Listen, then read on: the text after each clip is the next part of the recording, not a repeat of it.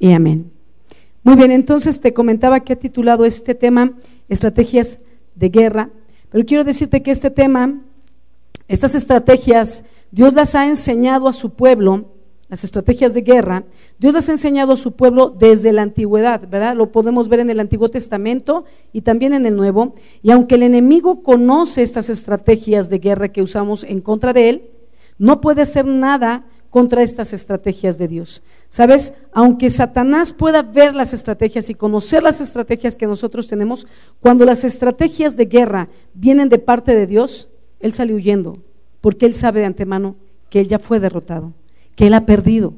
El problema es cuando nosotros usamos nuestras propias estrategias en medio de problemas en lugar de usar las de Dios. Porque sabes, cuando tú usas tus propias y personales estrategias de guerra, entonces el enemigo puede venir a atacarte porque nuestras estrategias no son eficaces. Muchas veces mezclamos nuestras estrategias con las de Dios, mezclamos nuestra carne, nuestro enojo, nuestra ira, nuestras emociones, ¿verdad? Y lo mezclamos con las cosas espirituales y esto estorba a las estrategias de Dios. No podemos usar estrategias humanas contra el enemigo porque sabemos que nuestra lucha es contra huestes espirituales, ¿verdad? No podemos usarlas eh, porque Él nos puede zarandear si usamos estrategias movidas en nuestras carnes, en nuestras emociones, en nuestros enojos, en nuestras depresiones, en nuestras tristezas. No podemos ahí pelear.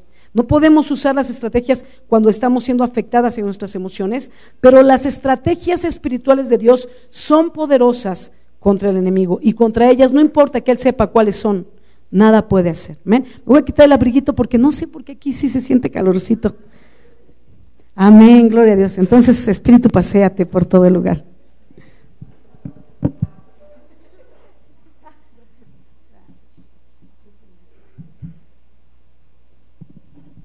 Muchas gracias, perdón. Y bueno, quiero compartirte este tema, pero no sin antes poderte comentar que ah, este tema Dios me lo mostró a mí hace mucho tiempo en oración, cuando yo viví un tiempo difícil.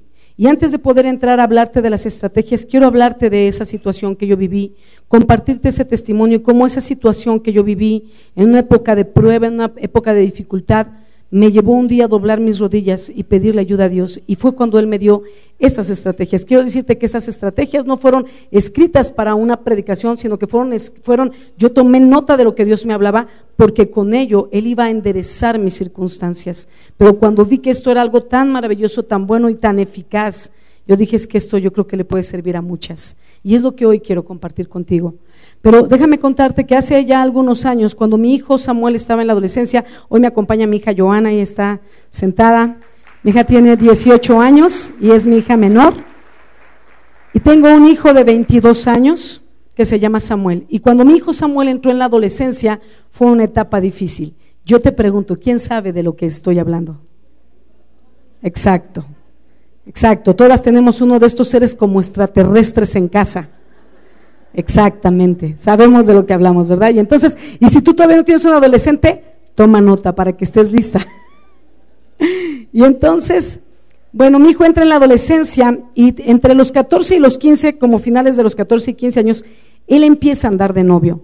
Nosotros, conociendo los principios de la Biblia, hemos enseñado, basado en la palabra, que no existe el noviazgo, y menos en una edad adolescente, porque en la adolescencia a lo único que te va a llevar el noviazgo es a fornicar, a embarazarte y abortar puras consecuencias. Eso es lo que te, lleva a la adolescencia, porque en la adolescencia adoleces de madurez para tomar decisiones correctas. Y entonces nosotros habíamos enseñado este principio a nuestro hijo y a nuestra hija también, pero cuando él entra en la adolescencia comienza a andar con una niña de la escuela, y cuando nos damos cuenta de esto, pues empezamos a hablar con él, empezamos a darle consejos, a pedirle que detuviera esa relación, pero él, adolescente, ¿verdad? Seguía. Y entonces yo recuerdo que que hablábamos con él y pasaba el tiempo y cada día esto se hacía más difícil, más pesado, más duro. Él cada vez era más desobediente, más rebelde, bajo calificaciones. Y le llamábamos la atención y lo castigábamos. Samuel, dame el celular. Samuel, te quitamos el internet. Samuel, o sea, estábamos tratando de desconectarlo de todo aquello que lo estaba arrastrando a ser desobediente, a perder su propósito en la vida. Él tenía que estudiar, él tenía cosas que hacer antes. Y él, me acuerdo que discutíamos y él me decía, mamá, tú no me vas a escoger con quién me voy a casar. Yo le decía, hijo, jamás te voy a escoger a la persona con la que te vas a casar. Solo te digo, no es el tiempo. No te vas a casar a los 15 ni a los 16. No es el tiempo. Prepárate, deja que ella estudie, se prepare y cuando sea el tiempo la vas a buscar, cuando tengas algo que ofrecerle, para que tengas una familia estable, una familia firme, una familia feliz, con madurez. Y entonces así empezábamos a conflictuarnos y pasaba el tiempo y él no dejaba a la chica y entonces él entra, sale de la secundaria, entra a la prepa y un día nos damos cuenta que Sammy se sale de la escuela para verse con esta chica en un centro comercial a dos calles de ahí. Entonces llegamos antes por él y lo vimos entrar a la escuela y hacer como que salía de la escuela porque íbamos a recogerlo. Y eso nos dolió tanto el corazón. Y entonces llegamos a la casa, mi esposo lo regañó, Nunca habíamos tenido conflictos así en casa, eh, gritos, situaciones así. Yo vengo de un hogar difícil, mis papás eran un matrimonio difícil, mi papá tomaba, golpeaba a mi mamá, situaciones así, pero mi esposo no. Él venía de un hogar de padres pastores y ahora mi esposo es pastor. Y entonces en nuestra familia no ha habido gritos, no ha habido malas palabras, no ha habido, pero, pero sí hubo tensión y gritería, ¿no? Entonces mi esposo decía, ya estoy harto, Samuel, y ya me cansaste, y así, ¿verdad? Y entonces sí, si no te parece, lárgate de esta casa, porque aquí las reglas las voy a poner yo, ¿verdad? Y entonces mi esposo ahora lo cuenta, ¿verdad? Y nos reímos, pero sé que cuando dijo eso, yo me quedé helada, pero callada. Y él lo dijo y entonces, pero él dice, pero por dentro yo clamaba, Señor, que no agarre la puerta, que no toque la perilla de la puerta, ¿no? que no se vaya. Y, mi hijo, claro, se quedó helado porque jamás le, habíamos hablado así fuerte. Y entonces fue una lucha ahí difícil. Y empezamos a tener ahí conflictos, mi hijo. Yo, yo trataba de estorbarlo cada vez y todo. Entonces yo empecé a planear estrategias de guerra. Y yo empecé a usar mis propias estrategias y dije, yo tengo que tener un plan, una estrategia para hacer que mi hijo deje esta niña. Y como él no me obedece, yo voy a empezar a ser grosera con la niña. Es que cuando íbamos por mi hijo a la, escuela a recogerlo a la salida, él estaba ahí con la niña y entonces yo estaba así, estaban juntos y entonces yo solo miraba a mi hijo, ¿verdad? Y le decía, Samuel, ya llegué, vámonos. Ahorita voy, ya, ahorita. Espérame, me despido, ahorita. ¿Ya? Te estoy esperando. Y le ignoraba. Y entonces y entonces llegaban los demás amigos de él y que me conocían y los conocía. Y, hola, señora, hola, hija, ¿cómo estás? Qué gusto. Y hola, hola, hola. Y, y, con los ojos la brincaba ella, como si fuera invisible. O sea, le marcaba un rechazo. Y entonces yo empecé a hacer así, porque yo decía, si mi hijo no la deja, entonces yo voy a ser grosera con ella para que ella lo deje. Buena estrategia. Sé que dices que no, pero seguro que has hecho cosas semejantes. Mira, amiga, cortaditas con la misma tijera, ¿verdad? Y entonces, pues no funcionaba, ¿no? Más se aferraban. Entonces, por ahí después, un día dijo, no traía el celular porque se lo habíamos devuelto, ay, es que se lo llevó Gaby. Y entonces, ¿puedo ir por él? Y le dijimos, no, vamos a llevarte y lo vas a recoger y lo recoges y te subes al coche y nos vamos. Y entonces fuimos por él y salió la mamá. Y entonces cuando la mamá salió, yo me acuerdo que y cuando la vi salir, me volteé. Dije, no le voy a hablar voy a ser grosera con la mamá, porque si ella no deja a mi hijo, entonces la mamá va a decir, oye, esa señora, ¿qué le pasa maleducada? Es una loca hija, mira nomás, Dios no lo quiera, te llegas a casar con este muchacho. Imagínate la suegra que te vas a llevar. O sea, yo era el premio. O sea, número 428. Sí, ya sé que nadie va a levantar la mano ahorita, ¿verdad? Entonces, este, yo decía que ella diga, hija, por favor, te prohíbo ver a ese muchacho, mira nada más esa mujer, cómo te trata, cómo te maltrata y eso que todo, imagínate cuando te cases. Entonces, esa era mi estrategia. Y entonces, yo me acuerdo que después mi hijo, como de unos días, me dijo, ¿por qué barriste a la mamá de Gaby? Yo le dije, no la barrí. Y yo dije, solo vi que me volteé. Y de verdad, ¿eh? yo sentí que me volteé. Pero cuando uno está enojado, nunca nos podemos ver nuestra cara. Todos la ven, menos nosotros, ¿verdad? Si te pasa que estás enojado y te dicen, ¿qué tienes? Nada. ¿Y ahora qué traes? Tu marido que te conoce así. ¿Y ahora qué traes? Nada, tengo nada. ¿Qué iba a tener? ¿Cómo por qué o qué? Y le estás diciendo a gritos que estás, pero bien peinada. ¿Verdad? Y entonces, y entonces yo así dije igual, ¿no? no, hijo, no la barrí. Sí, la barriste, ella vio que la barriste y, le dijo a Gaby que sintió muy feo que tú la barriste. Y que no la barrí, pues si la, si la barrí ni cuenta me di, porque la verdad es que me volteé, ¿no? Entonces, este, bueno, así empezaron a haber dificultades y luego ella marcaba y entonces yo así como que contestaba en la casa y decía, Sami, te habla esta escuincla. Y entonces mi hijo me odiaba. Y me acuerdo que discutíamos tan fuerte y él me decía, te odio tanto, te odio tanto, me decía, pero una cosa te digo, sí me voy a casar, me voy a casar con ella. Y el día que me case tú no te vas a parar en mi boda. Y cuando tenga hijos, no, ni siquiera los vas a conocer, me dijo. No te voy a dejar que te acerques a ellos para que no los lastimes como tú me has lastimado. Y dije, que yo te lastimo, yo decía dentro de mí, que yo te lastimo si lo que estoy haciendo es cuidándote te estoy protegiendo, ¿no? Y a ella, porque ella puede también ser embarazada. Yo decía, yo tengo una hija y no quiero que ella tampoco vaya a ser embarazada. Entonces, cuido a mi hijo y la cuido a ella de mi hijo también. Sí, los chavos son chavos. Y entonces así estuvimos un tiempo y fue una situación muy fuerte. Mi esposo mediaba las cosas, pero yo era más explosiva, yo era un poco más de carácter, soy de carácter más fuerte, mi esposo es más de hablar y, y puede hablar tranquilamente en medio de la tempestad, pero yo, si el barco se hunde, digo, el barco se está hundiendo. Y mi marido dice así como, si pueden ir tomando los salvavidas que están debajo de sus asientos. Entonces, ya te imaginarás cómo en las pláticas con nuestro hijo, el caso es que mi hijo ya me odiaba. Y me acuerdo que él empezó a bajar de calificaciones, ya había reprobado dos veces historia, y llegó un momento en que, llegó un momento en que vuelve a reprobar historia la tercera vez, y si él reprobaba una vez más, ya no sacaba el tercer año de secundaria. Y yo me acuerdo que le dije, yo me acuerdo que le dije, Samuel, ya estoy cansada y ya estoy harta. En ese inter nosotros, mi esposo y yo estábamos dando un seminario de noviazgo a los jóvenes de la iglesia y mi hijo, este, sus fotos en Facebook con la novia, ¿no? Y decía, no puede ser posible, ¿no? Y entonces dije, ¿sabes qué? Ya me cansaste, hijo. Ya me cansaste y ¿sabes qué? Voy a hacer algo. Esa es, es otra estrategia mía. Y entonces yo le dije, voy a hacer algo, ya me cansaste, así es que a partir de hoy te voy a dar justo lo que te mereces. Te voy a dar una mamá del mundo como tú eres un hijo del mundo. Cuando hablo del mundo, hablo de que caminamos sin conocer los principios de Dios. Y yo caminé mucho tiempo sin conocer los principios de Dios hasta que a los 22 años Él me alcanzó. Y empezó a transformar mi vida. Y de ahí yo me comprometí con Dios a caminar de una manera diferente. Y como todo podemos tener altibajos, pero de verdad no he hecho cosas que me han hecho volver atrás o, o pecados que me hagan volver atrás. Y entonces yo empecé a caminar así con el Señor y a servirle a Él. Y entonces yo le dije, ¿sabes qué, hijo? Ya me cansaste y te voy a dar lo que te mereces. Tú te comportas como un hijo del mundo, te voy a dar una madre del mundo como te mereces. Y te digo algo, te juro por Dios. Me acuerdo que así le dije, y la Biblia dice que no debemos de jurar su nombre en vano. Le dije, pero no me importa, porque esto es muy serio lo que te estoy diciendo. Te juro por Dios, era un viernes, que el lunes estoy afuera de la escuela. Voy a ir a tu escuela y le voy a meter una arrastrada a esta niña como no tienes idea.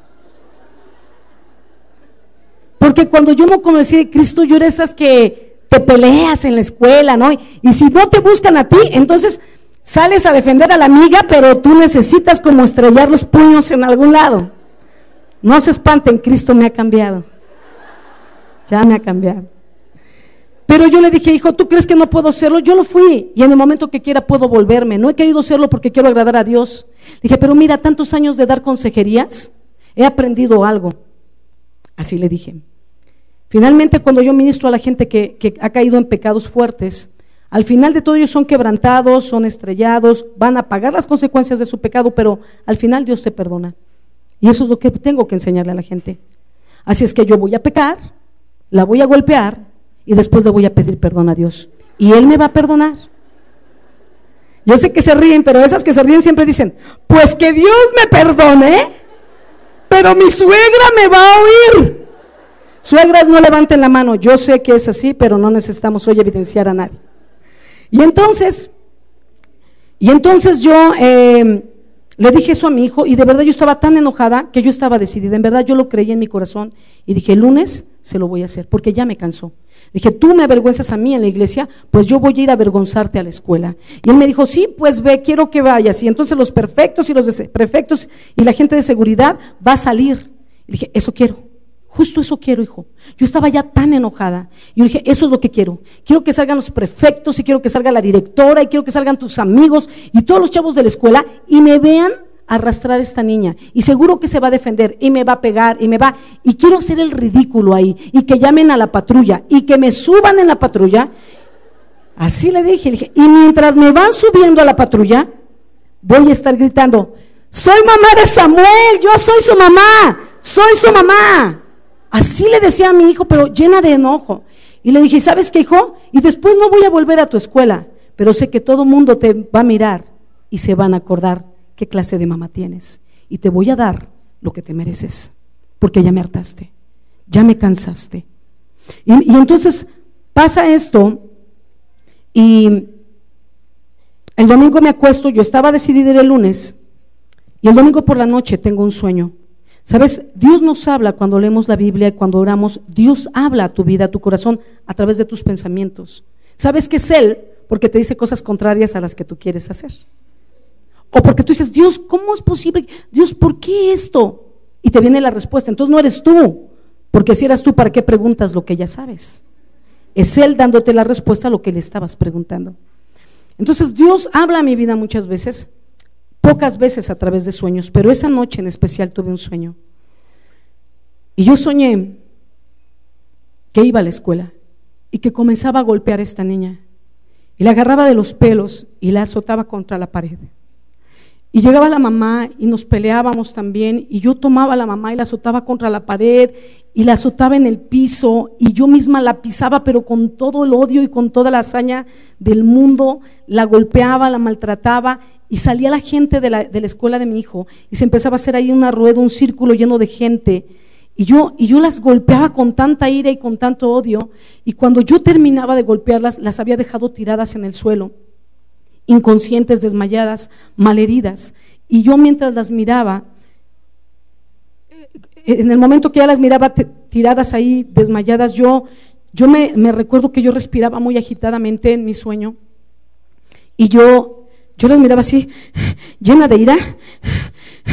Y en lo que me iba como calmando y asimilando, yo reaccionaba y decía, Dios mío, ¿qué hice? ¿Por qué lo hice? Y en ese momento yo sentía un gran dolor como que yo volví en mí, como que la que había golpeado y hecho todo este daño no era yo. Y ahora yo volví en mí y no podía entender por qué había hecho todo eso. Y entonces yo decía, Señor, ¿por qué hice esto? No sé por qué lo hice, ¿cómo pude hacerlo? Decía, Señor, por favor, perdóname, perdóname, no sé cómo pude hacerlo. Pero el momento que decía, perdóname, perdóname, no solo no oía a Dios no hablarme, no lo sentía en mi vida comencé a sentir un enorme y profundo vacío que me aterró. Y entonces yo, yo le decía, Señor, por favor, perdóname, perdóname por lo que hice. Y yo le decía, mira, ahorita mismo voy a, voy a, voy a empezar a besar sus heridas. Y yo le decía, les voy a besar sus piececitos, sus manitas. Voy a besar todas las partes que yo las herí, Señor. Y ahorita yo me voy a ir en una ambulancia con ellas y yo voy a estar con ellas hasta que ellas queden bien hasta que ellas estén sanas, Señor, perdóname, perdóname, no sé por qué lo hice. Y cuando volví a decir perdóname, yo volví a sentir el vacío, pero esta vez más profundo. Y me acuerdo que yo, yo comencé a orar y dije, Señor, yo sé que el viernes le dije a mi hijo que lo iba a hacer y te iba a pedir perdón, o sea, que no me iba a importar, lo iba a hacer y después te iba a, perder, a pedir perdón y, y tú me ibas a perdonar. Y ahora sé que no, no estás aquí, no me estás perdonando. Y yo decía, Señor, por favor, gracias. Yo decía, pero, y yo lo dije así de una manera irónica, pero Señor, mi es, es genuino lo que te estoy diciendo, por favor, de lo profundo de mi ser, te pido que me perdones, dime lo que tú quieras que hacer, todo lo que tú me pidas que yo haga con ellas, yo lo voy a hacer, Señor, pero por favor, perdóname, perdóname. Y en ese momento, Él no solo no me contestaba, sino que había un gran vacío en mi interior.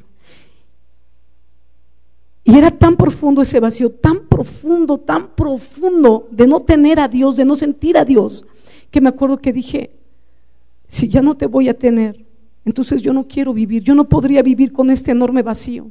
Y me acuerdo que de todo mi corazón anhelé que la tierra se abriera y me tragara.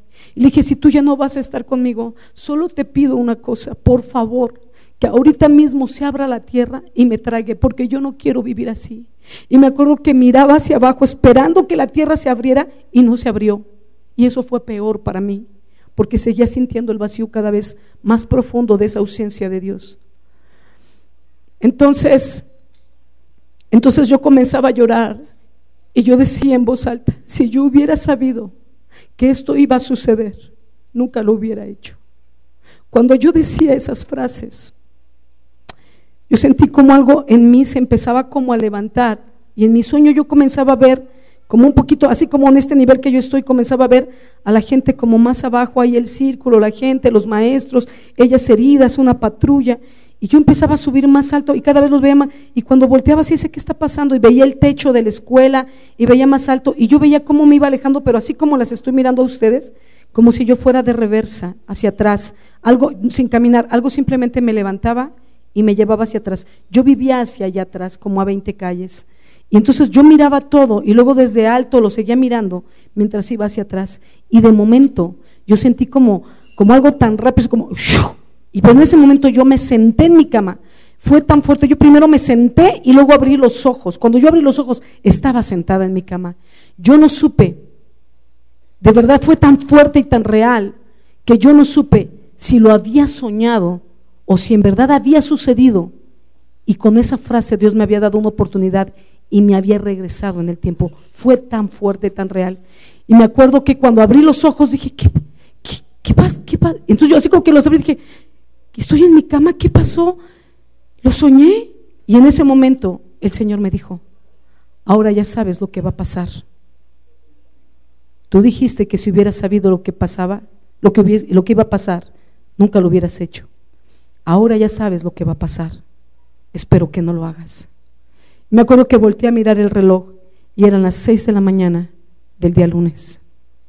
No fui a la escuela. Mi hijo llegó ese día de la escuela y dijo, ¿qué pasó mamá? Te estuvimos esperando. Y yo le dije, ¿sabes qué hijo? No fui porque Dios me habló en la noche en un sueño. Y a diferencia de ti, yo sí tengo temor de Dios. Por eso no fui.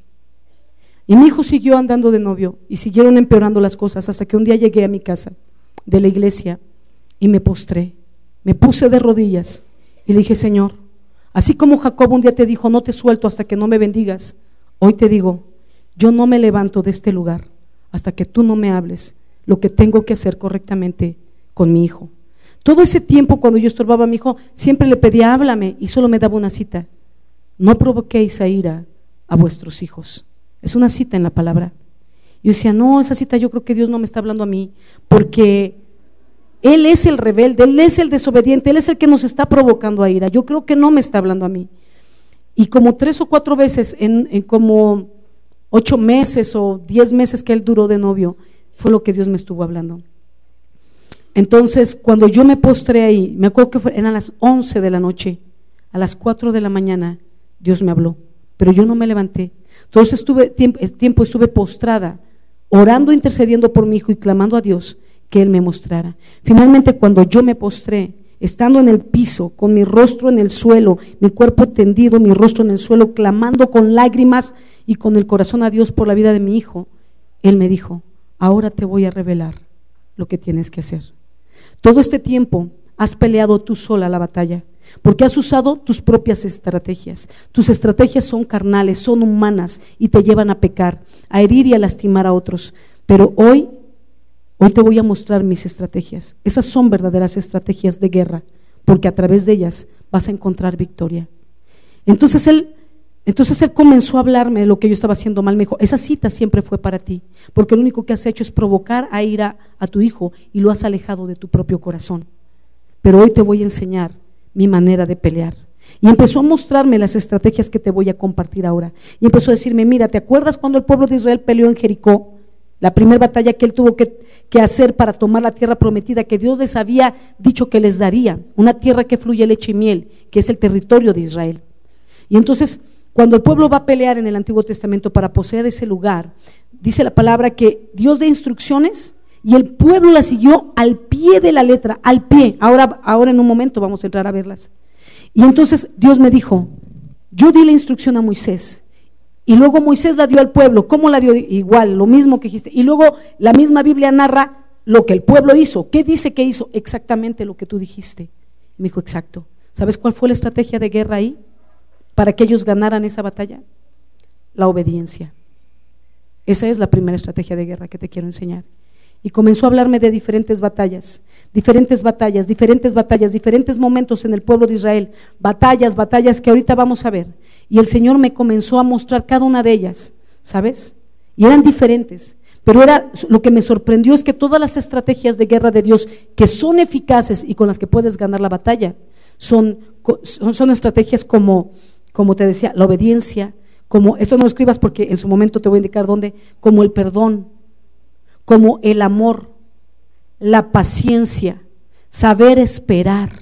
Esas son estrategias de guerra. Y te digo algo, muchas veces no sabemos esperar, somos impacientes. Aun cuando suenan fáciles, como no lo ejercitamos en nuestra vida, nos cuesta trabajo, pero tenemos que comenzar a, a ejercitarlo.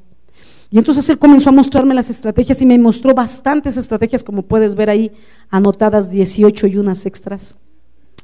Y me acuerdo que yo le dije, ok, Señor, pero lo que tú me estás hablando está en el Antiguo Testamento. Enséñame estrategias de guerra, porque yo no recordaba batallas en el Nuevo Testamento. Y yo le dije, enséñame estrategias de guerra en el Nuevo Testamento. Y esa ocasión él me dijo, te voy a enseñar la más alta y sublime estrategia de guerra que jamás haya podido existir. Esa la peleó mi Hijo Jesucristo. Y la peleó, sus estrategias de guerra fueron estas, me dijo. Él fue obediente a mí. Por eso se hizo hombre para venir a la tierra. Siendo Dios, se hizo hombre, se humilló, porque siendo Dios, se convirtió en un hombre para habitar entre nosotros y traernos salvación y vida eterna. Entonces me dice, la primera es que él obedeció lo que yo le pedí. Lo segundo es que él se humilló. Esa es otra estrategia de guerra. Humíllate, porque muchas veces tu orgullo es lo que te lleva a perderte y a perder lo que más amas, tu familia, tu paz, tu salud. Y la tercera y más valiosa estrategia de guerra que puede existir fue el amor porque Él vino a la tierra a morir en una cruz por todos los pecadores que se arrepientan y que crean que Jesús, mi Hijo, les puede dar vida eterna. Él murió en esa cruz, no obligado. Él decidió también venir por amor a los hombres. Esas fueron sus estrategias y con esas tres venció a Satanás y pudo apartarle a Satanás las almas de las personas que se rinden a Jesucristo. Amor, humillación, obediencia. Cuando él me dijo eso, yo comencé a llorar y le dije, Señor, muéstrame mis estrategias de guerra. ¿Cuáles son las que yo tengo que usar? ¿Qué es lo que quieres que haga? Ya me había enseñado como las 18 estrategias. Y, le dije, ¿qué es lo que quieres que haga? Y me dijo, tu estrategia te la di hace ocho meses o diez meses. Y, entonces yo me quedé, y yo me recordé que en ese momento, yo me recordé que una vez yendo en, en un avión con mi esposo a Dallas, yo estaba leyendo mi Biblia en el avión y en eso Dios me dijo, predícale a ella. Y si Él no la deja, ella lo va a dejar cuando me conozca y sepa mis principios acerca del noviazgo, porque ella me va a amar y me va a obedecer. Predícale, háblale de mí. Entonces yo dije, ah, Señor, pero. Entonces me acuerdo que volteé y le dije a mi esposo, Dios me está hablando algo y me está mostrando que le tengo que predicar. Y mi esposo me dijo, no, amor, no. No, porque si tú le predicas, entonces a mí va a decir, no, pues ahora está son y menos va a querer dejar a la muchacha. Entonces no lo digo, amor, es que yo siento que esto es de Dios. Me dijo, no lo hagas, amor, no, por favor. Y no lo hice. Y entonces en ese momento él me dijo, hace nueve meses, diez, yo te di la estrategia en aquel avión. Y entonces la estrategia era, predícale del Evangelio. Predícale de mi Hijo Jesucristo para que le entregue su vida a Cristo y ella va a enderezar su vida.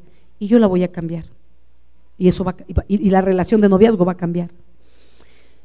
Y me dijo, te la di hace tiempo, pero no me hiciste caso. Yo le dije, ok, Señor, yo te prometo que lo voy a hacer, pero Señor, ayúdame. Yo le dije, ¿con qué cara ahora le voy a hablar de un Dios de amor cuando yo le he transmitido rechazo? Cuando yo he sido grosera a ella, cuando yo he sido grosera con su mamá. Señor, ¿cómo puedo hablarles de ti, de tu amor, si no lo van a creer? Porque a mí no me van a ver caminando en ese amor, no me han visto caminar en ese amor. Me dijo, sí lo sé. Así es que te voy a dar una segunda estrategia. La primera que vas a usar es predicarles el Evangelio, pero antes de ello vas a usar la segunda estrategia. Vas a ir y te vas a humillar y les vas a pedir perdón a las dos y luego les vas a predicar de mí. Y yo ellas me van a conocer, me dijo, porque ellas todos estos tiempos, todos estos años en su familia han tenido una gran necesidad de mí. Están pasando por dificultades y ese es el motivo por el que yo permití que ella llegara a acercarse a Samuel, para que Samuel le predicara. Y yo veía a Sammy que les predicaba luego en el teléfono, pero yo decía, nada, lo hace para que yo, ¿verdad?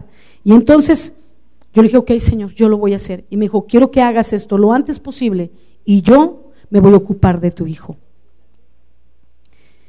Así es que a la siguiente semana teníamos una obra de teatro y ellas vinieron a la iglesia y uno de los actores se lastimó. Tuvo un accidente y se lastimó el cuello y no iba a poder actuar. Y entonces mi hijo era del tipo, del porte, y además no era mucho el diálogo que tenía que decir, ¿no? Y entonces me dijeron, pues dile a Samuel. Y entonces ya le dije, Samuel, por favor, échanos la mano. Dijo, no, no, no, porque va a venir Gaby, la mamá. Y, entonces dije, mira, hijo, apóyanos, por favor, tú actúa y yo recibo a la mamá de Gaby. Y, me dijo, ni, te les acerques, te prohíbo.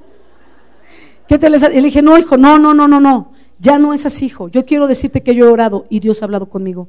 Y no va a ser así. Yo las voy a atender y las voy a recibir en, en la sección VIP y luego en el receso y en el receso las voy a pasar a la sala VIP que tenemos para invitados especiales. Y así fue. Entonces me dijo, mamá, si tú haces algo, te juro que te voy a odiar toda la vida. No te voy a volver a hablar. Dije, no, hijo, te estoy hablando con el corazón en la mano. Dios ha hablado conmigo. Y entonces yo me acuerdo que ellas llegaron, las recibí, las atendí, me acerqué a ellas y les dije, soy la mamá de Samuel. Claro que me ubicaban. Entonces, sí, sí, yo te ubico. Lo bueno que la escuela nunca me ubicó. Y entonces eh, me dijo, yo te ubico y te digo, quiero pedirte perdón porque he sido muy grosera contigo. Y también a Gaby, y quiero pedirles, si, si me permiten y me dan una oportunidad, quisiera invitarlas a desayunar y poder platicar con ustedes. No quiero excusarme de lo que hice porque no voy a justificarme. Lo que hice no fue correcto, pero necesito pedirles perdón, con calma, aparte, y que podamos platicar. Entonces me dijo, no, no, no, no hay ningún problema, no te preocupes, bien linda la mamá. Y entonces Finalmente eh, las invité y después de, ese día nos vimos para desayunar, le pedí perdón, le expliqué lo que era el noviazgo a la manera bíblica y que yo en una manera errónea, eh, queriendo ejecutar esa, esa palabra de Dios en la vida de mi hijo y de su hija, pues hice las cosas incorrectas. Dije, este es el principio, pero eso no justifica la manera en que yo te traté y la manera en que traté a tu hija. Y de verdad, con el corazón en la mano, te pido que me pidas, te pido que me perdones. Te pido que me des una oportunidad de brindarte mi amistad. Lo que tú conociste no es lo que realmente soy, porque hace muchos años lo fui, pero Dios me ha cambiado. Y si tú me quisieras brindar una oportunidad, quisiera brindarte mi amistad. Y entonces de ahí nos hicimos amigas. Ella fue el domingo a la iglesia y recibió a Cristo. Bueno, fue el domingo a la iglesia con su hija y su hija recibió a Cristo. Al siguiente domingo la mamá recibió a Cristo. Al siguiente domingo llevaron a la otra hija y recibió a Cristo y comenzaron a venir a la iglesia. Ellas se convirtieron en mis ovejas, a las cuales cuido y son mis amigas. Quince días después de eso, mi esposo habló conmigo, me dijo, ¿sabes qué? Samuel anoche habló conmigo. Quiero contarte lo que me dijo. Me dijo que ha estado orando y que Dios habló con él y que le mostró que si él quiere casarse con ella está bien, pero que no es el tiempo. Así es que él ha decidido esperar el tiempo de Dios. Y yo dije, pero si es lo que siempre le hemos dicho a gritos y de... Pero sabes, no es lo mismo cuando Dios te habla. Cuando Dios te habla, toca tu corazón. Amén. Y entonces, para mí fue sorprendente. Entonces, Dios habla con mi hijo y él decide, 15 días después de yo hacer mi trabajo, él decide, había hablado con, con Gaby y los dos decidieron dejar la relación de noviazgo, caminar con Dios y cuando fuera el tiempo, si era de Dios, mi hijo la iba a buscar. Todo cambió, todo cambió. Después como de un mes, en una ocasión que estábamos, mi hijo y yo nos fuimos, así se fueron a dormir, a dormir, nos fuimos quedando él y yo platicando y estábamos hablando de Dios tan padre y de momento tuvimos la oportunidad de platicar el uno al otro y platicamos nuestras cosas y yo empecé a comentarle acerca de mi juventud le comencé a contar a mi hijo todo lo que yo había vivido cuando no conocía de Dios, cómo yo vivía alejada de Dios, cómo yo vivía en vidas de pecados, de conflictos, de pleitos. Y yo le decía, hijo, todo eso que yo hice y toda la manera en que yo te estorbé, que, que no fue correcto la manera. El principio es correcto, la forma no fue correcta. Era porque yo quería evitar que tú vivieras cosas como las que yo viví. Cuando platicamos todo eso, mi hijo me abrazó, me besó ese día se rompió aquella barrera que yo había provocado entre nosotros. Me dijo, mamá, te agradezco la confianza, te agradezco lo que me hayas con todo lo que me has contado y lo que me has enseñado. Quiero decirte que te amo y que veo en ti a una amiga. Y él comenzó también a compartirme sus cosas, a contarme sus necesidades, sus dificultades. Y él y yo pasamos tiempos maravillosos platicando ahora. Gané no solo a mi hijo, sino que hemos sido grandes, somos ahora grandes amigos, grandes, tenemos muchas cosas que compartimos, sobre todo de Dios. Entonces, en ese momento y estando ahí postrada, Dios me da esas estrategias de guerra.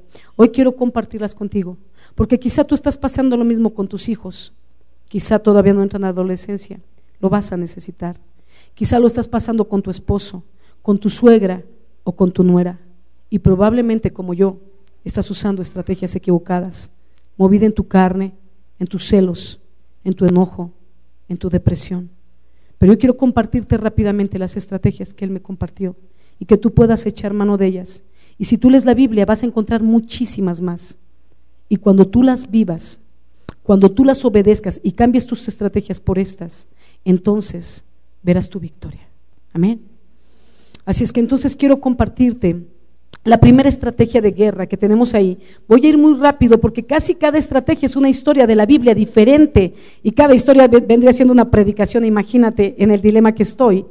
Pero te voy a, narrar algunas cosas yo rápidas y otras entonces las vamos a leer. Pero rápidamente quiero contarte que la primera estrategia es... Eh, la toma de Jericó. Esta ciudad de la que yo te hablaba, el pueblo de Israel tiene que tomar la ciudad de Jericó. Esa es la primera ciudad que tomó el pueblo de Israel para poseer la tierra. La Biblia detalla, como te decía, esas instrucciones de Dios para el pueblo en el capítulo 6, del versículo 1 al, 5. Pero luego del, del, capítulo mismo 6, del versículo 6 en adelante, vemos cómo la escritura repite las instrucciones con detalle. Yo antes cuando leía decía, ¿por qué repite aquí lo que ya leía allá? ¿Y por qué lo vuelve a repetir acá? Bueno, esto es porque en uno, en una parte de la Biblia se describe las indicaciones de Dios para el pueblo, pero en el otro se describe cómo el pueblo ejecuta esas instrucciones detalladamente al pie de la letra. Entonces ahí vemos que la obediencia a Dios es la primera estrategia, ¿verdad? Tenemos que aprender nosotros que la obediencia a Dios debe ser a la primera. Cuando Él te pide algo es a la primera. Si lo haces a la segunda ya fue desobediencia. A Dios se le obedece a la primera y a cualquiera. A tus hijos tienes que enseñarles que te tienen que obedecer a la primera, pero no lo van a hacer aunque se los digas si tú no obedeces a tu marido a la primera. Ah, perdón. Sé que ya no quieren ser mis amigas. Vamos a la siguiente estrategia entonces. Pero tiene que ser así. Vuelvo ahí al mismo punto, en obediencia. ¿verdad? Dios de instrucciones. Van a dar siete vueltas durante siete días. Una vuelta diaria cada día alrededor de la ciudad que van a conquistar. En una ciudad con muros, amurallada muros altos. El primer día van a ir y da con mucho detalle las indicaciones que no puedo dar por el tiempo ahora, pero que por eso te pongo las citas para que en casa puedas cada estrategia leerla con detenimiento y te puse ahí las citas para que puedas tomar toda la historia y tomar todo el capítulo desde irte un poquito más atrás y ver los antecedentes de cada estrategia, de cada historia y puedas enriquecer más las estrategias que Dios te quiere dar. Amén. Pero entonces los muros eran altos y él dice, van a dar el primer día una vuelta, todos juntos, los levitas al frente, tocando, da una serie de indicaciones, en los guerreros atrás, todo, en silencio nadie habla, solamente marchando, dan una vuelta y se regresan. Al segundo día, al tercer día, otra vuelta. Pero el séptimo día, el séptimo, siete vueltas. Y después de las siete, van a gritar, van a tocar las bocinas que llevan unas trompetas y entonces unos cuernos y los van a tocar después de las siete vueltas y todos en un mismo tiempo van a gritar a una sola voz, van a pegar un grito de guerra.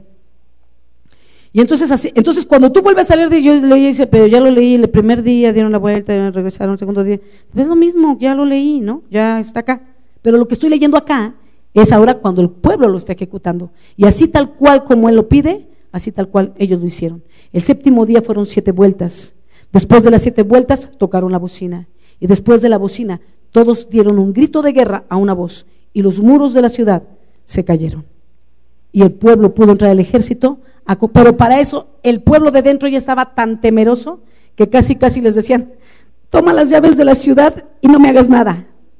Porque Dios pelea por nosotros las batallas. Ellos solo gritaron, Dios derribó el muro por su obediencia. Estoy hablando de una guerra real. Así pelea el Señor las batallas por ti. Tú obedeces, tú haces lo que Él te pide en la palabra, Él pelea por ti, sin que muchas veces tengas ni siquiera que meter las manos. Amén. Punto número dos, la estrategia número dos, Josué 8.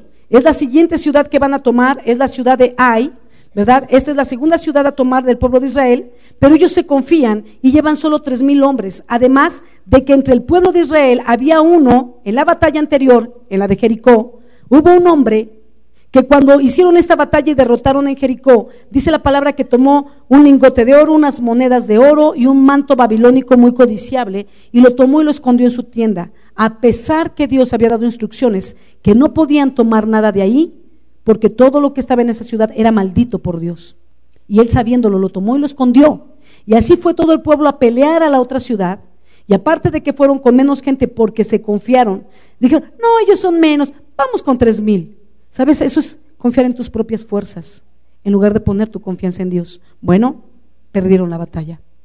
Entonces cuando regresan, el sacerdote llora, ¿verdad? Eh, llora, el pueblo llora, el sacerdote se mete, se postra, ora a Dios y dice, Señor, ¿por qué nos derrotaron? Y Dios demuestra el por qué. En primera, por haberse confiado en ellos, porque su confianza debe estar puesta en Dios. Nuestra confianza debe estar puesta en Dios. Amén.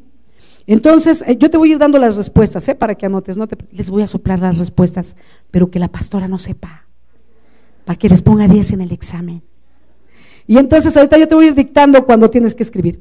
Y entonces vemos ahí que, que el pueblo, em, eh, ellos piden perdón a Dios, se humillan delante de Dios, le piden perdón, Dios demuestra quién era el que había tomado las cosas malditas y las había escondido bajo su tienda y tienen que destruir a, este hombre que se llamaba Can y a toda su familia por ese pecado de desobediencia. No podían quedar vivos porque si ellos después de hacer eso quedan vivos, el resto del pueblo haría lo mismo porque ve que no pasa nada. Así es que esa familia pereció por su desobediencia. ¿Y cuántos sabemos que la desobediencia también trae muerte? A veces es física y a veces es en el alma. Estamos vivos, pero como muertos por dentro, porque hemos vivido una vida de desobediencia.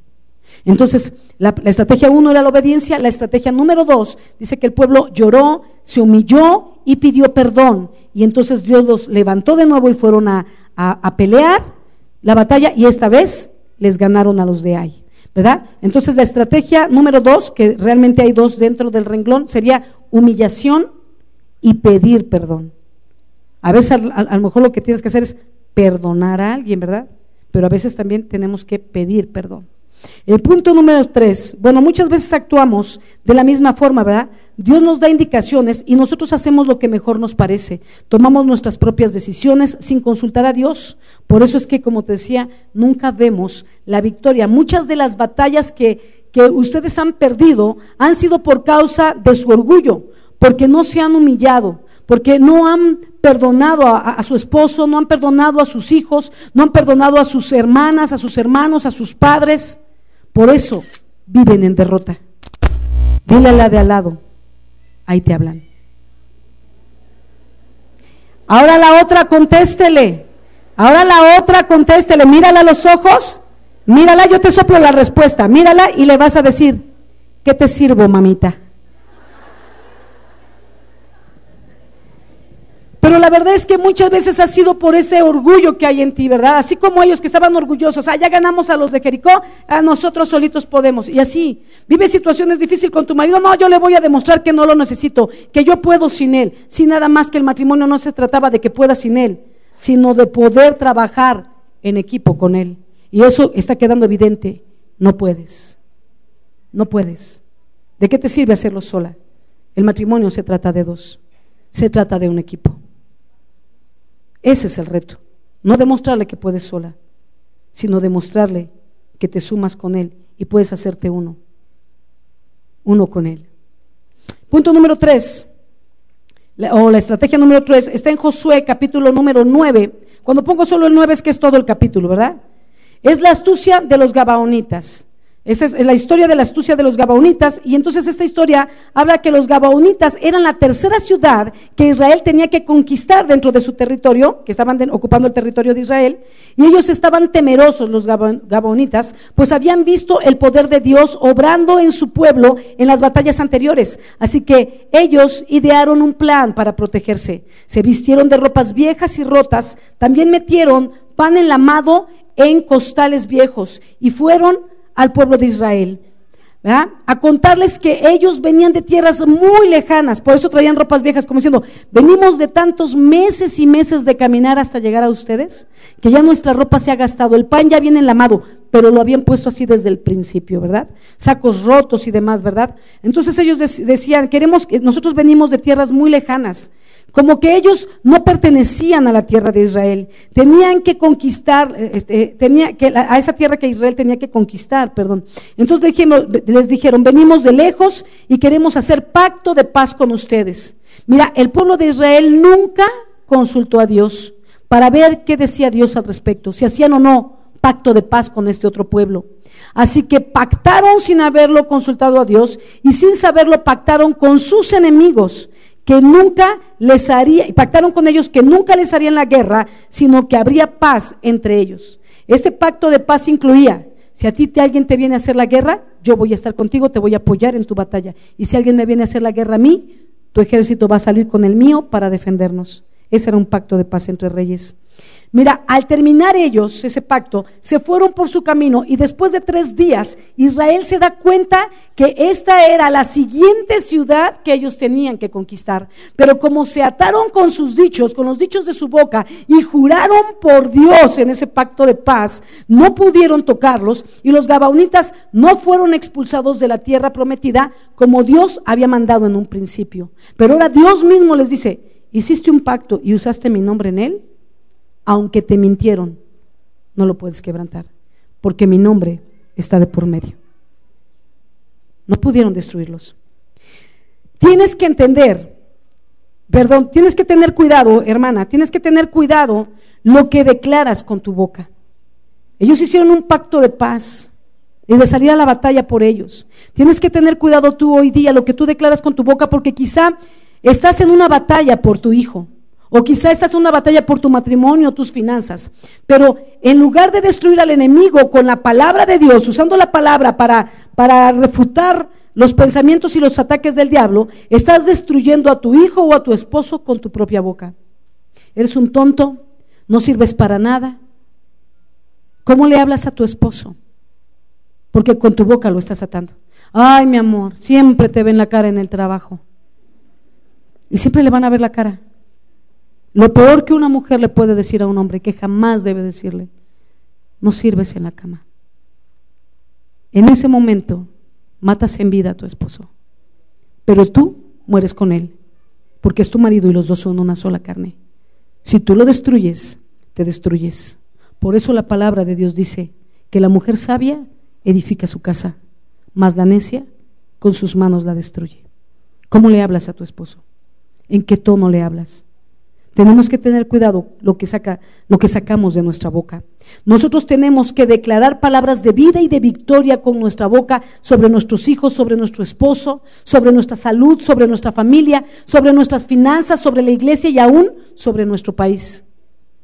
Muchas veces nos quejamos con tanta ligereza del país. Ah, no, es que lo mismo. No, cada vez vamos peor. Comienza a declarar diferente. No que el país es diferente, pero lo que declaremos con nuestra boca será hecho. Y yo declaro que mi país va a cambiar. Y yo declaro que en nuestro país va a venir un avivamiento. Amén. Dios tiene poder. Dice la palabra que donde abundó el pecado, sobreabundó la gracia. Y en lugar de hablar del pecado de mi país, hablo de la gracia que Dios va a traer sobre mi país. Y eso va a cambiar las circunstancias de nuestra nación, porque hay poder en nuestras bocas. Amén. Gloria al Señor. Damos la gloria al Señor. Y entonces tenemos que cambiar nuestra manera de hablar. Nunca tomes decisiones también sin antes consultar a Dios y buscar una confirmación, porque si no lo haces, te vas a equivocar. Así es que la estrategia de guerra número tres es cuidarnos de las mentiras del enemigo, porque estos eran enemigos que vinieron a mentir. Tenemos que cuidarnos de las mentiras del enemigo y de lo que declaras con tu boca.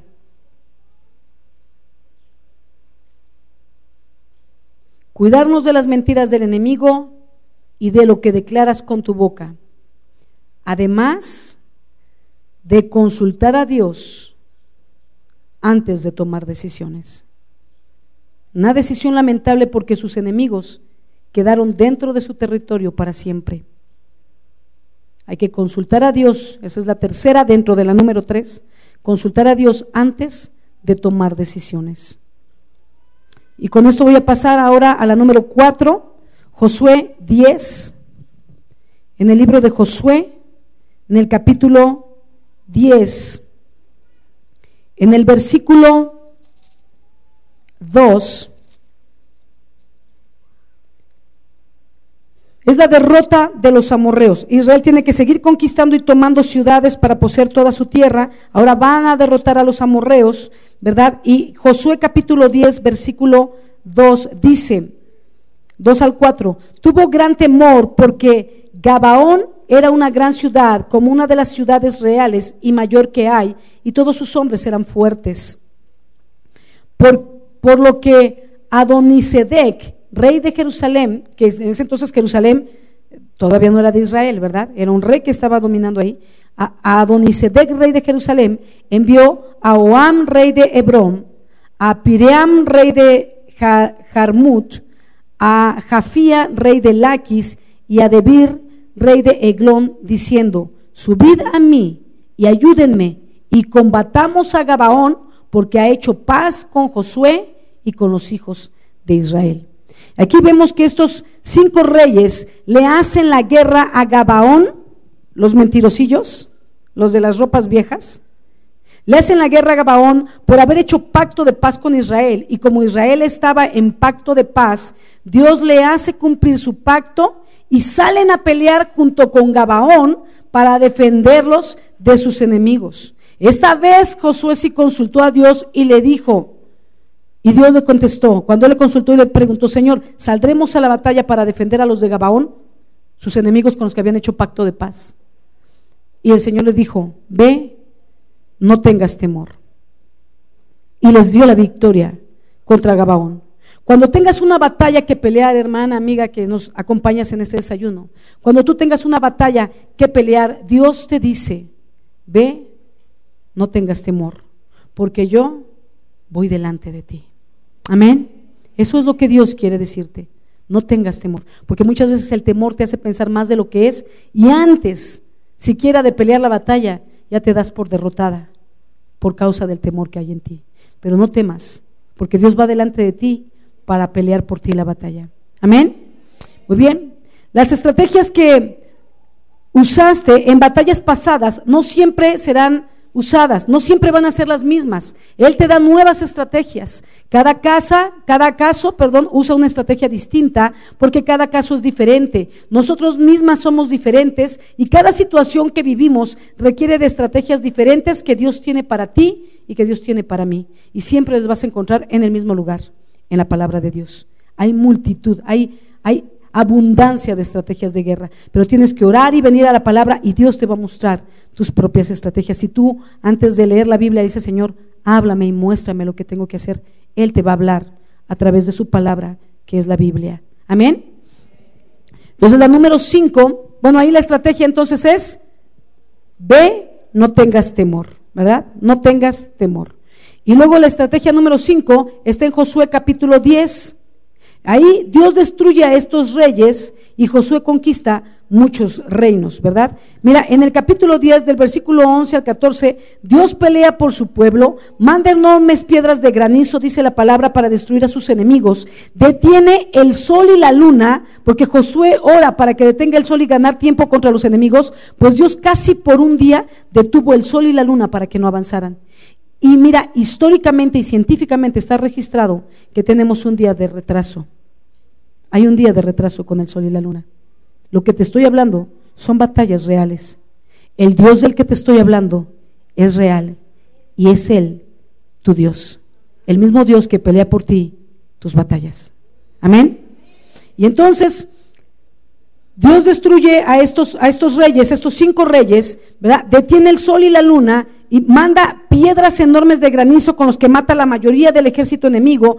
Y por casi un día, como te decía, eh, detiene el sol para darle ventaja al pueblo de Israel. De ahí se desata un gran número de conquistas seguidas. Y aún hasta el capítulo 12 del libro de Josué, ¿verdad? Hay una larga lista en el, capítulo 12, versículo 9 al 24, hay una larga lista de todos los reyes que el pueblo de Israel conquistó porque Dios peleaba por ellos. En total, ¿sabes cuántos reinos fueron?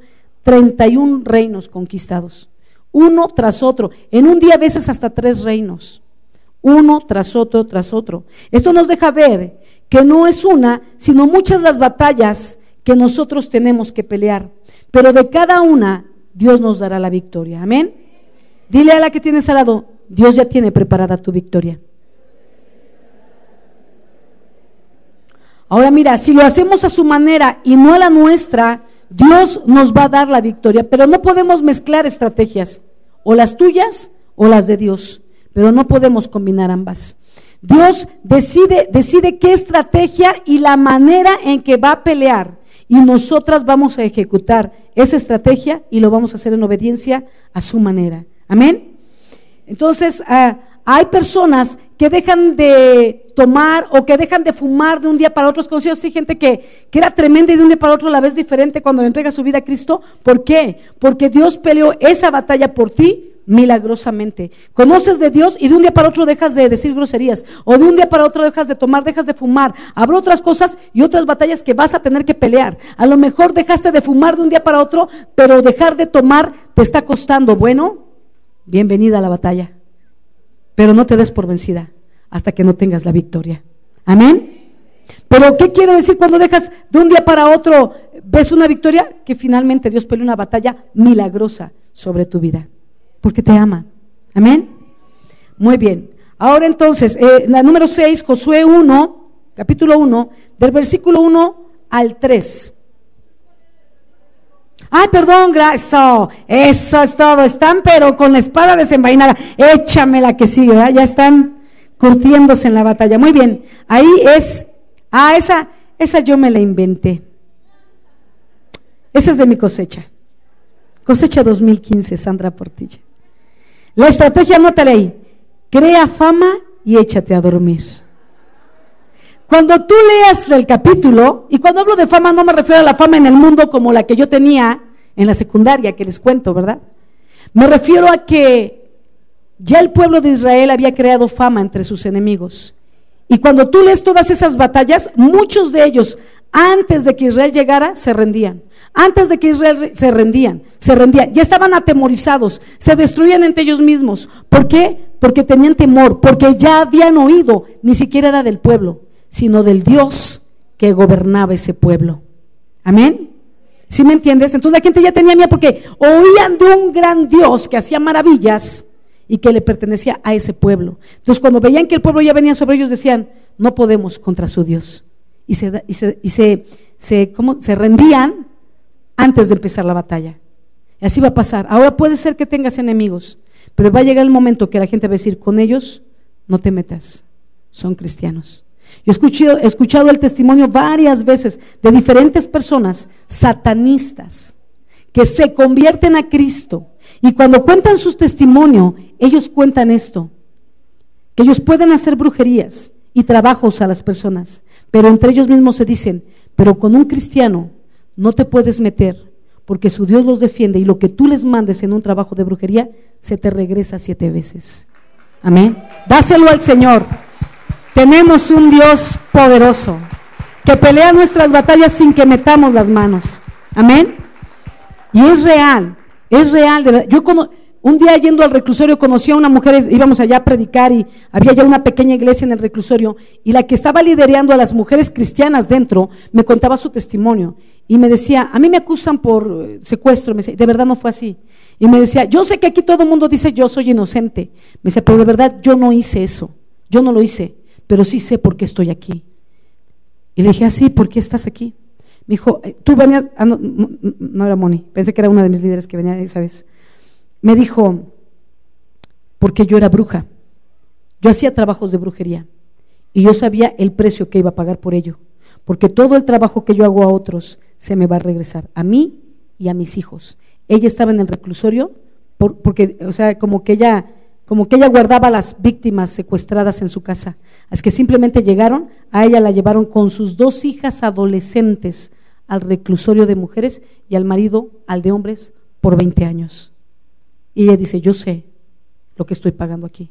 Y no fue por secuestro, pero yo sé lo que estoy pagando. Fue por brujería. y Dios me regresó mi daño. Y ahora soy cristiana y le pido perdón a Dios, pero también sé que muchas veces las consecuencias ya no se pueden borrar y hay que pagarlas. Digiérelo. Muy bien. Entonces estoy en el 6, ¿verdad? El 5 es crea fama y échate a dormir, no porque tú eres buena, no porque lo que tú haces es muy bueno, sino porque Dios pelea por ti. Cuando tus enemigos lo sepan, van a dejarte en paz. Cuando tú reaccionas como una hija de Dios con paz y con amor hacia los demás, los demás te van a honrar, te van a respetar, no se van a meter contigo. Amén. Muy bien, la número siete, voy a ir más rápido. Ay, para que vean que voy a ir más rápido, ya me estoy brincando las seis. Ok, voy, voy, voy a la, no sé cómo voy de tiempo, ¿cuántos minutos me quedan para irme moviendo? ¿Cinco minutos? Diez minutos. Vamos a ir más rapidito. A lo mejor va a haber historias que no te cuento, te las voy a dejar de tarea, tú llevas las citas para leerlo, pero para que puedas anotar la estrategia, porque la estrategia no está en la cita, esa fue lo que Dios me iba mostrando en cada situación, ¿verdad? Seis, jueces capítulo uno, ¿verdad? Dice que Judá sube a pelear contra los cananeos ayudado por Simeón. De eso habla esa historia en jueces capítulo 1. Y bueno, dice que Dios manda a Judá a pelear ahí en la tierra, dentro de la tierra, contra los cananeos para tomar la posesión que le iba a tocar a Judá. Y Judá, que era de la tribu de Israel, eran doce hermanos, le dice a su hermano Simeón, ven a pelear conmigo mi batalla para poseer. Y cuando yo tenga lo mío, voy y peleo contigo para que tú posees tu territorio. ¿Cuál es la estrategia de guerra para que la notes ahí? Únete con una hermana, únete con una hermana para pelear tus batallas. Únete con una hermana para pelear tus batallas y peleen juntas las batallas de ambas. ¿Verdad? Puedes pelearla en oración, dándole un consejo, ¿verdad? Que leyendo la palabra, con un ayuno, ¿verdad? Una hermana que diga, yo voy a estar ayunando por ti, juntas vamos a estar ayunando hasta que tu hijo salga del reclusorio, hasta que tu hijo salga de que está metido en, de emo, de darqueto, de ponqueto, de, de payaseto. O sea, la edad de la adolescencia, ¿verdad? Payaseto, esa yo me la inventé. Cuando están, ay, no quiero, no me gusta, no me digas. Entonces esos son los payasetos. Yo los inventé. ok, entonces Así es como tienen que apoyarse. La número siete está en jueces capítulo 2 de estrategia 7. El pueblo de Israel no derriba los altares de sus enemigos cuando empieza a conquistar. No los derriba. Dice que entran, comienzan a poseer la tierra, pero no derriban esos altares. Y sabes, a veces decimos, yo soy obediente a Dios, pero solo en lo que nos conviene. Porque si no me conviene lo que Dios me pide, entonces prefiero tenerlo en oculto. Derribo lo que me conviene y lo que no, se le llaman pecados ocultos. Le entregas lo que quieres a Dios, pero no le entregas el amante. Le entregas lo que quieres a Dios, pero no le has entregado la bulimia, la anorexia, las murmuraciones, los chismes, las contiendas. Le das lo que tú quieres, no lo que Él te pide. Y eso, esos son ídolos. Y sabes, lo que para ti sea un ídolo, el día de mañana te va a destruir. Si el ídolo, tu ídolo y tu mayor inclinación es el alcohol, prepárate porque tu ídolo, ese que tú adoras, un día te va a matar. La bulimia es tu adoración porque un día te va a destruir también. Tenemos que cambiar y quitar de nuestro, del altar de nuestro corazón los ídolos para poner a gobernar a Dios en el trono de nuestro corazón. Es el único que se puede sentar a reinar en nosotros, en nuestro trono. Es Él. Ni siquiera nosotras mismas. Dile a la de al lado, destrónate mamita. Fíjate cómo te decimos con amor, ¿eh? mamita. Ok. Entonces aquí la batalla, la estrategia es, en la estrategia número 7, nunca pactes con tus enemigos o ellos te destruirán. Nunca pactes con tus enemigos o ellos te destruirán. Voy a la número 8 que está en jueces capítulo 6 y 7, es la batalla de Gedeón. Gedeón era un hombre que estaba temeroso porque estaban en batalla con los madianitas, era del pueblo de Dios y estaba escondido, limpiando el trigo, pero escondido, y Dios le llama. Dios tenía un plan para Gedeón. Él era temeroso, el menor de la casa de su padre, pero Dios tenía un plan con él. Y era usarlo a él para dirigir un ejército para vencer a los madianitas. Y manda un ángel para decírselo y, lo primero que le dice es, varón esforzado y valiente, le dice a Gedeón. Y Gedeón dice,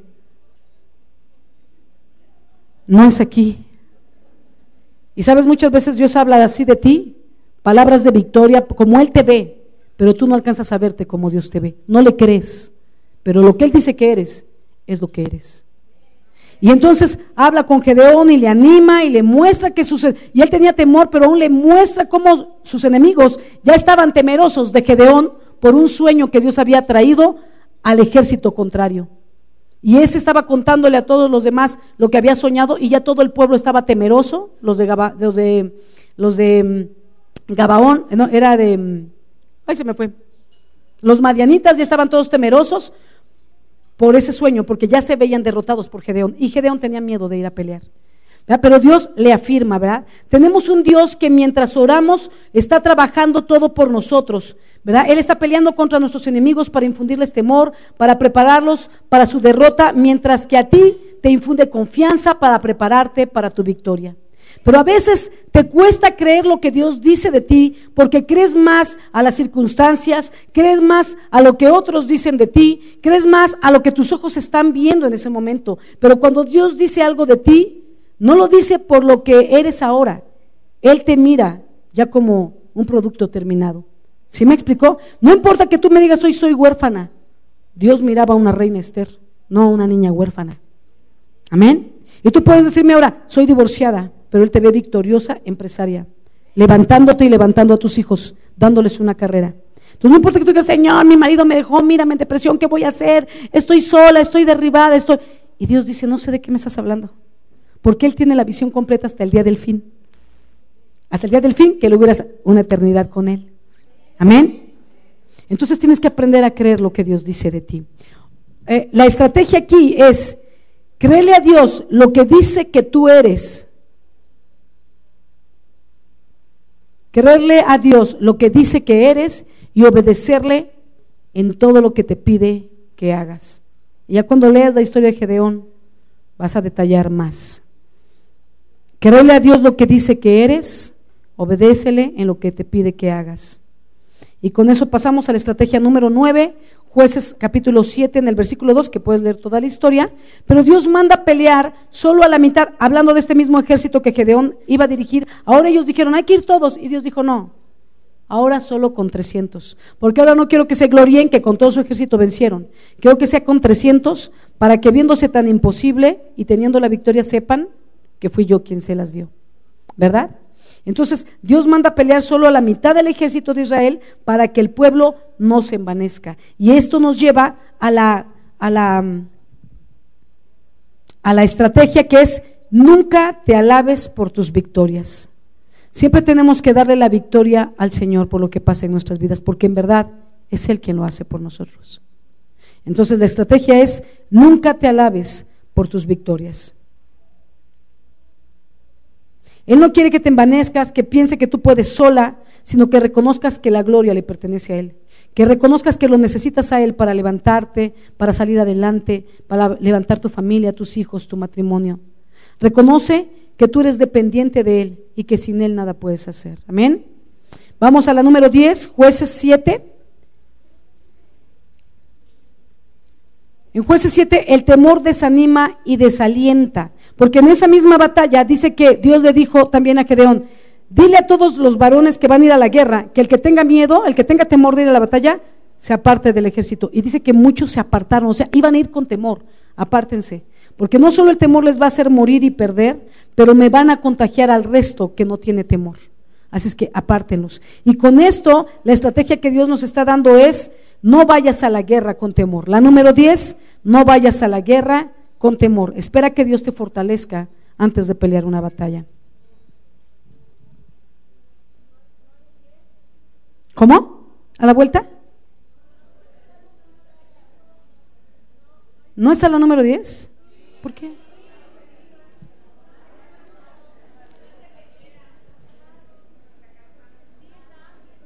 Todas son copias. Es la primera de hasta arriba, ¿no la tienes? A lo mejor, a lo mejor me la cortaron. Es que me guillotinaron un, dato que tenía arriba y a lo mejor, perdón, la cortaron. Si se la puedes copiar a alguien en la... ¿En todas? Ay, perdón. ¿Cuántas tienen duplicado lo que está delante y atrás? Santo Dios de poder. Bueno, vamos a estudiar una estrategia de guerra para esta situación. Le, escriban las que lo tienen bien y las otras le sacan copia fotostática. Anota estrategia de guerra. Sacarle copia ya con todas las respuestas. Amén. Perdón, una disculpa. No, no, no. Chequen ello. Entonces, la número, perdón. Vamos a la 11. ¿Quieren que les lea la 10? ¿Cuál? Ya pasamos a la 11, ¿verdad? Ok, y las que por favor una disculpa, las que ya no tienen entonces lo que sigue, sino que se les repite, para que puedan pedirle a la... Pastora, tú sí tienes, pastora, bien, tu hojita, para que ella pueda ya sacarles unas copias, este, con las respuestas incluidas, para que quede yo redimida de este error, ¿verdad, pastora? Gracias, pastora. Ok, entonces la número 11, primera de Samuel 13, del 6 al 14. Aquí vemos que Samuel no llega, cuando Saúl iba a ir a la guerra, el rey Saúl, iban a hacer sacrificio al Señor para consultarlo a ver si iban a ir ya a la batalla. Y Samuel el profeta no llega y Saúl el rey hace el sacrificio a Jehová. Es algo que a él no le correspondía, solo el profeta y el sacerdote podían hacer ese sacrificio. Y el rey Saúl lo hizo solo. Y cuando entonces termina el de hacer el sacrificio, llega Samuel y le dice, ¿qué has hecho? Locamente has actuado. Por cuanto no pudiste esperar e hiciste el sacrificio, Dios ha decidido deshacerse de ti y levantar a otro como rey que ocupe tu lugar. ¿Sabes? La estrategia en la número 11 es la paciencia. Paciencia. Muchas veces tu impaciencia echa a perder todo. No es que a mí me dijo y ya y cuando y estás insiste, insiste y hartas a la gente y ya no te da lo que te prometió porque estás insistiendo, porque no eres paciente. A veces dicen, espérate, no, ahorita que llegue mi marido me va a oír porque ya dos horas y no llega y, me va a oír. Es más, ya me enojé y, le llamo y está apagado el celular, seguro que anda de loco, ¿verdad? Y entonces viene Satanás con sus propias estrategias de guerra y te dice, que no te vea la cara, ponle la ropita en la puerta para que se vaya. Ahí una maletita y cuando llegue que vea que ya le hiciste la maleta y que le llegue. Y tú, bien obediente a Satanás, ¿verdad? Y todavía vas a bajar la maleta y dices, no, ¿qué maleta? En caja de huevo se la voy a poner. La maleta me la quedo yo, ¿verdad? Una de cartón con mecate para que se vea ridículo por la calle, con su caja de... ¿Ah? Ya le tienes todo ahí a la puerta y luego todavía no llega y te enojas más, dices, no, que ni se lleve la ropa, se la voy a quemar, a mí no me va a ver la cara, este, ¿qué se cree? Le echas alcohol, le prendes fuego, acaba la fogata, llega el marido. Amor, ¿qué pasó? ¿Qué, qué, qué pasó? ¿Qué pasó? Eso te pregunto yo. ¿A cuántas saben de lo que estoy hablando, verdad? No levanten su mano. No, si tienes unas chicas bien inteligentes. Desobedientes, pero inteligentes. Ah, no, pero declaro obedientes ahora. Amén. Y entonces, eso digo yo, ¿de dónde viene? Seguro que eh, no te hagas. Además, te escudriñé el celular el otro día, te los purmuneo, ¿cómo se dice? Expurgué. Es que te lo escaneé. ¿Pero qué, mi amor? Pero no, no, cállate, nada. ¿Quién es Linda? linda. Espero verte mañana. Linda. ¿Quién es esa Linda que te iba a ver mañana? Amor, Linda. Linda, mi prima, la de Michoacán. ¿Te acuerdas de ella? La barrulienta llena de barros, con los frenos. ¿Te acuerdas de Linda, que ya tiene 50 años que no se ha casado, mi prima? La, y venía para acá con mi tía y que a ver si nos podíamos ver mañana. Ay, ay, mi amor, ay, pero yo te voy a ir pagando tus corbatas escapín y tus camisas. No esperaste, eres impaciente, te enojas y te arrancas, ¿verdad? Como alguien que yo conozco, que un día le pasó la impaciente con su hijo. Muy bien, entonces, la número 12. Ahí es la paciencia. La estrategia número 12, primera de Samuel 17, David contra Goliat. El gigante Goliat. ¿Sabes? Cuando el ejército iba a pelear contra Goliat, salían a medirse y Goliat los retaba. Uno, uno que quiera pelear conmigo. Y de los dos el que gane es el pueblo que gana la batalla. Y todos se medían con el gigante y le tenían temor, pero llegó David, que era un jovencito de 15 años. Y, y sabes, David no le tuvo temor al gigante por una gran diferencia.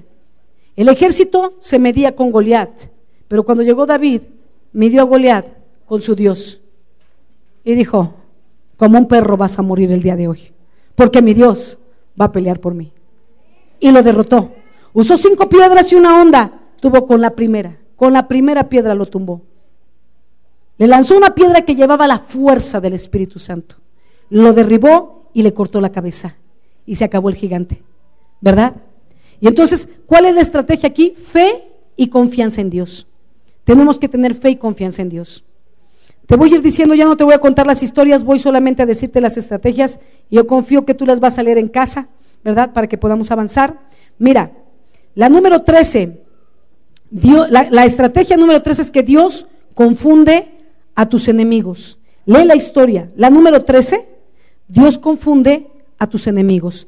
Lee la historia para que veas cómo Dios confundió a los enemigos de Israel. Y así hace con tus enemigos. La número 14.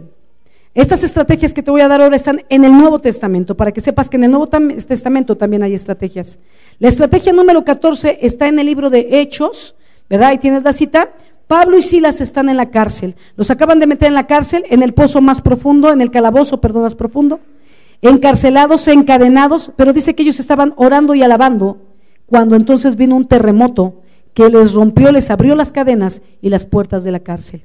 Estrategia de guerra, orar y alabar a Dios. Cuando tienes un problema, nunca dejes de orar.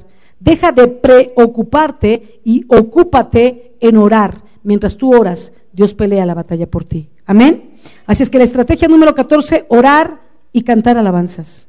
Amén. La número 15, Jesús echa fuera demonios. Dice que él echó fuera demonios y le decían, por Satanás echas fuera los demonios. Y él les dice, no, una casa dividida entre sí no puede permanecer. La estrategia de guerra ahí es unidad. Unidad. Debes de trabajar la unidad en tu familia, porque una casa dividida no puede permanecer. Tú eres la primera que debes trabajar la unidad. No dividir, sino sumar. Tristemente muchas veces cuando nosotras como mujeres nos enojamos, empezamos a dividir con nuestra boca, empezamos a hacer partidos, ¿verdad? Empezamos a poner a los hijos a nuestro favor y en contra del padre, de su padre. Tengan cuidado, tenemos que trabajar la unidad, porque si no con tus propias manos estás destruyendo tu hogar. Amén. La estrategia número 16, Lucas capítulo 4 Habla de la tentación de Jesús en el desierto. Cuando Jesús iba a empezar su ministerio, dice la palabra que él fue al desierto, en ayuno por 40 días estuvo ahí y tuvo hambre. Y dice que Satanás se le presentó para tentarlo tres veces. Bueno, en ese momento de tentación, Jesús resistió la tentación con la misma palabra. Déjame decirte que igual Satanás lo tentó con la palabra. Usando la misma escritura, Satanás tentó a Jesús. Pero él se defendió con la palabra. Las tres veces le respondió, escrito está, escrito está escrito está. Y en cada una de ellas le mostraba algo que estaba escrito en la palabra para no hacer lo que Satanás le pedía. una de ellas es cuando él le dice, si tienes hambre, dile estas piedras que se conviertan en pan y come. Y le dijo, no, porque escrito está. No solo de pan vivirá el hombre, sino de toda palabra que viene de Dios. Amén. Y así, otras dos más, ya tú las vas a leer. Amén. Vamos a, avanzar, pero debemos de conocer más la palabra y declararla sobre nuestras vidas, sobre nuestras familias, sobre nuestras circunstancias y el poder de la palabra va a actuar a tu favor. Mira cuánto poder hay en la palabra que Dios con su propia palabra dijo en la creación, hágase la luz y la luz se hizo. Fíjate bien, no metió las manos, dijo, hágase. Solo lo declaró con su boca y el poder que sale de su boca lo hizo. Y esa misma palabra sigue teniendo poder porque es suya. Y la Biblia es la palabra de Dios. Y cuando tú la lees, la aprendes, la crees y la declaras, desatas poder. No letras, poder. Amén.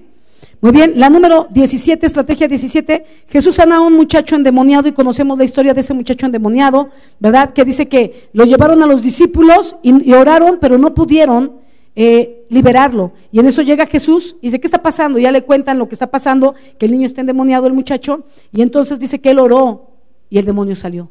Y los discípulos enseñó, pero y él, y él les dijo, ¿verdad? Es que este género de demonios no sale sino solo con oración y ayuno. ¿Estrategia de guerra? Betty, tienes unas súper inteligentes chicas. Oración y ayuno son estrategias de guerra que tú también puedes usar en medio de tus circunstancias. Amén. Queremos ver cosas que nunca hemos visto, tenemos que hacer cosas que nunca hemos hecho. Ayuno, oración, clamor. La número 18. Jesús anuncia su muerte.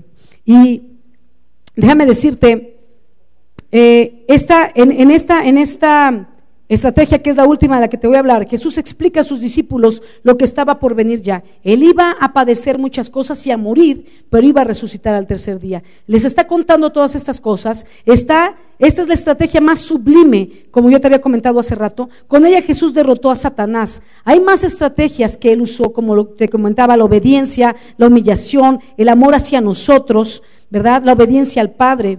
Él vino eh, a sufrir también, esa es una estrategia a veces, que tenemos que soportar en tanto que Dios hace las cosas. Él vino en obediencia al Padre, vino a este mundo, se humilló haciéndose hombre para venir, sufrir, morir en una cruz, ocupando nuestro lugar por causa de nuestros pecados. Ahí en esa cruz Él murió por amor a nosotros, para luego resucitar y una vez resucitado, la estrategia de guerra nos da resurrección de vida a todos nosotros. ¿Cuál sería la estrategia de guerra en este? Es, Él muere por mí y yo decido vivir para Él. Si Él fue capaz de entregar su vida en una cruz para pagar tus pecados, lo menos que podemos hacer es ahora yo le entrego mi vida para vivirla, para agradarle a Él. Amén. Para vivirla en base a sus principios. Y entonces, esa es la estrategia más importante en tu vida. La estrategia más importante que tú puedes tener en tu vida, la número uno de todas las que puedas encontrar en la palabra, la estrategia número uno es poder recibir a Jesús como tu Señor y Salvador. Él vino a morir en una cruz para ofrecerse, ofrecernos esa vida eterna, pero solo cuando lo recibes se activa la vida eterna en ti. Ninguna de las demás estrategias podría suceder en ti si antes no tienes a Cristo porque el que las va a operar en ti es Jesús. Así es que yo quiero terminar esta mañana sin perder la oportunidad de hacer un llamado a todas las mujeres que han sido invitadas por primera vez a este lugar. Aquellas mujeres que no sabían que tenían que hacer una oración como la palabra enseña para entregarles su vida a Cristo. Y si tú no le has entregado tu vida a Cristo, yo te digo, tu vida pende de un hilo. Y como muchas veces sucede cuando alguien se nos muere, lloramos porque no sabemos a dónde va. Comenzamos a preguntarnos, queremos que alguien nos consuele que alguien nos diga, ¿en dónde está mi mamá? ¿En dónde está mi hijo? ¿En dónde está mi esposo, mi esposa? Porque no sabemos. La palabra nos enseña dónde van los que creen en Jesús. Porque la Biblia dice que de tal manera amó Dios el Padre al mundo, que dio a su único Hijo, que es Jesucristo, para que todo aquel que cree en Jesús no se pierda, mas tenga vida eterna. Así es que el camino a la vida eterna no es ninguna religión, yo soy cristiana y la religión cristiana no me salva. Quizá tú eres católica, mormona, judía. Yo te digo, ninguna religión salva. Jesucristo salva.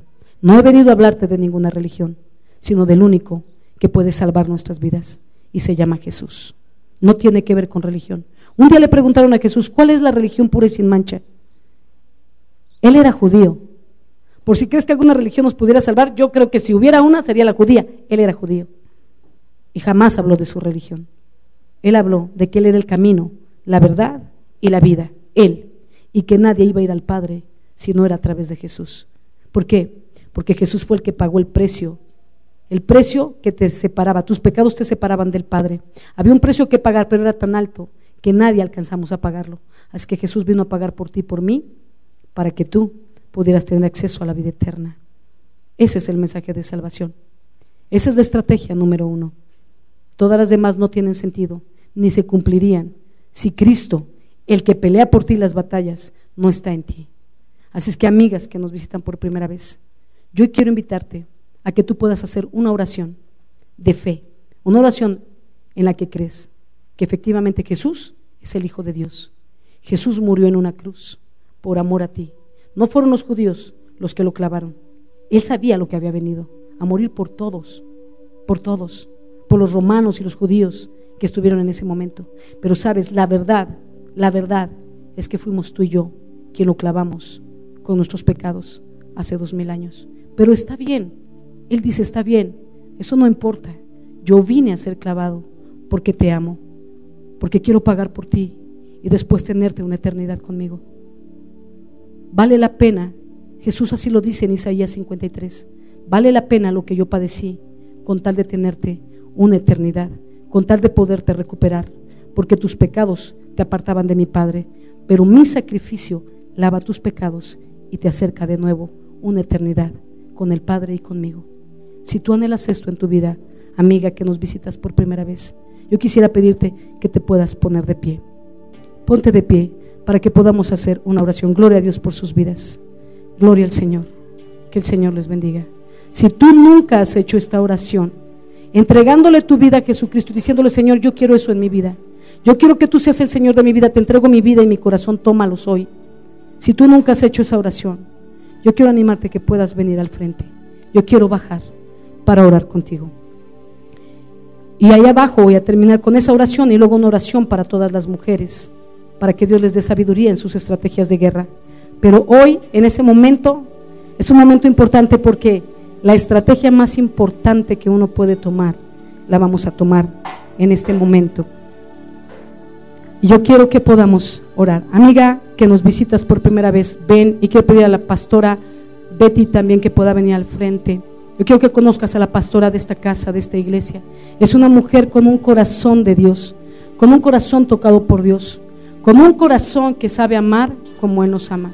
Y si tú un día necesitas que Dios te abrace, Él es real, aunque no lo podemos sentir. Pero si un día necesitas su abrazo, solo póntela enfrente. Y el Señor te va a estar abrazando con sus brazos.